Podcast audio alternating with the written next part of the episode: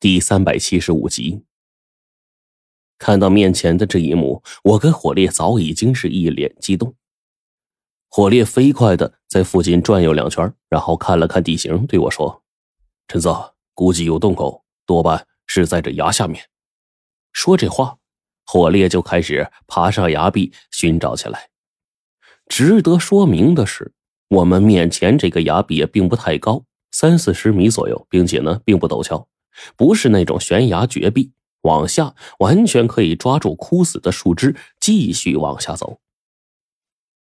火烈这会儿顺着崖壁就往下走了，我跟着在周围试图追寻一些蛛丝马迹，但并未被我发现什么奇特的东西。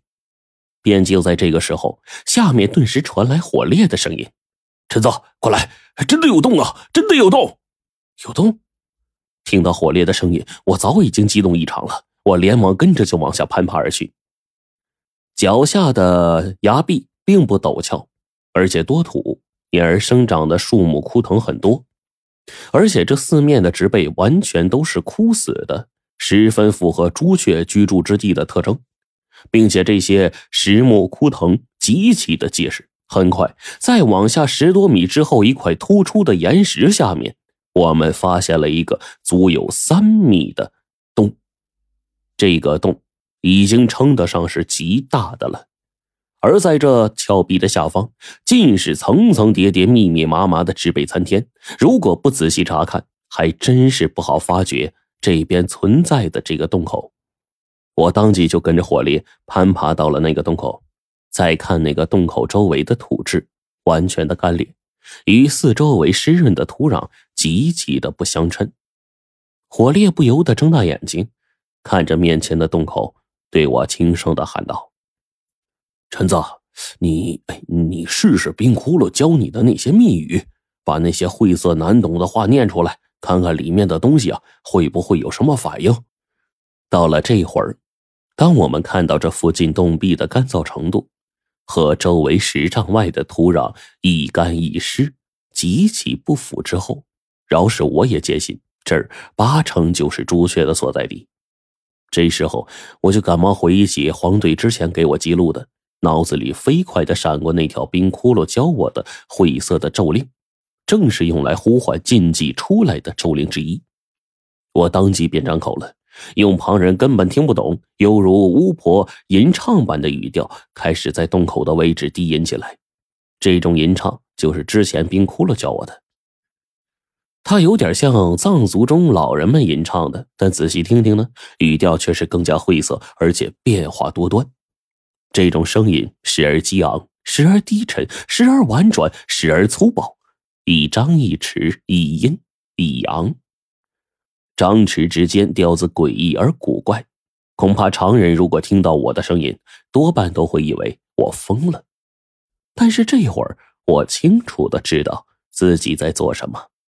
我不断的吟唱着，伴随着这一高一低、阴森森的吟唱，火烈直皱眉头，脸上又带了一丝期盼的神色。我们俩就站在洞口，随时随地等待着里面的东西从中冲出来。然而，直到我们等了许久之后，并未有东西从里面出来，甚至就连那一丝异响都没有。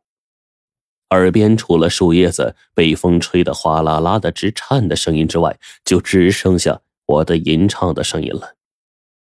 足足一分半钟，我第三次吟唱完毕，然而洞内依旧没有任何的回答，没有任何的动静。陈子，这这怎么不对呀？这怎么一点动静都没有啊？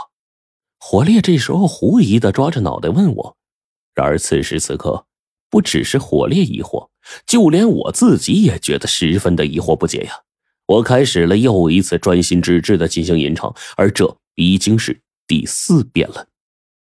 冰窟窿之前还跟我说过，这吟唱是十分灵验方便的，只要是那些年间路人们驯服的禁忌，一旦听到这种吟唱咒令，就一定会现出形来。可是啊。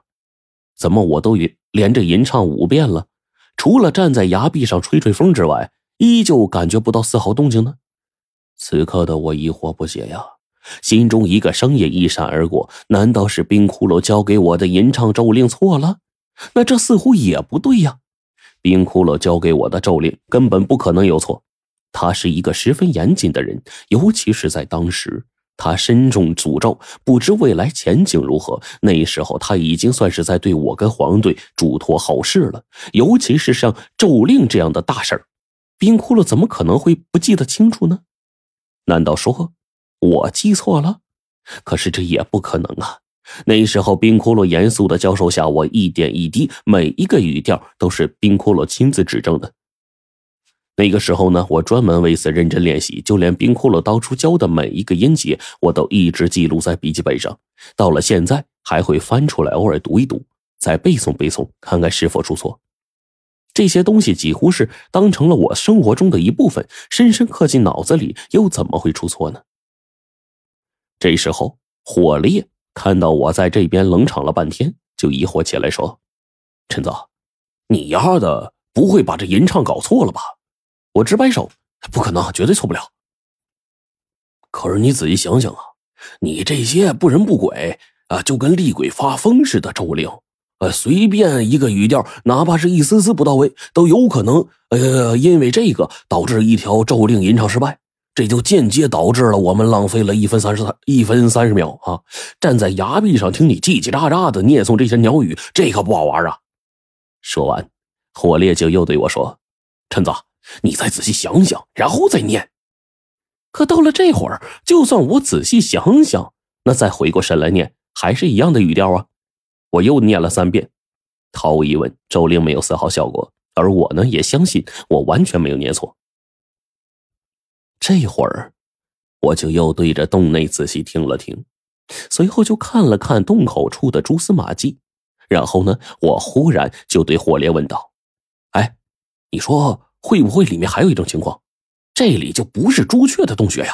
亦或者说这里面，呃，朱雀或许早就搬家了，不在当中了？这个也说不定啊。具体什么情况我也不知道啊。要不，火烈这个时候呢，便对我怂恿着说：“要不咱进去看看去？那既然你说你周令没错，我觉得冰窟窿那家伙一向严谨，他给你的东西绝对可信。那不如咱们直接进去看看得了。哎，也好。”就算碰到了那个禁忌，我相信我的咒令，呃，你可别忘了，我还有驱使操控他的咒令呢。咱们倒可以进去看看。在经过和火烈短暂的商量之后，我们就开始啊，朝着那个洞口当中而去了。而这会儿，仅仅是从外面刚一进入洞口中，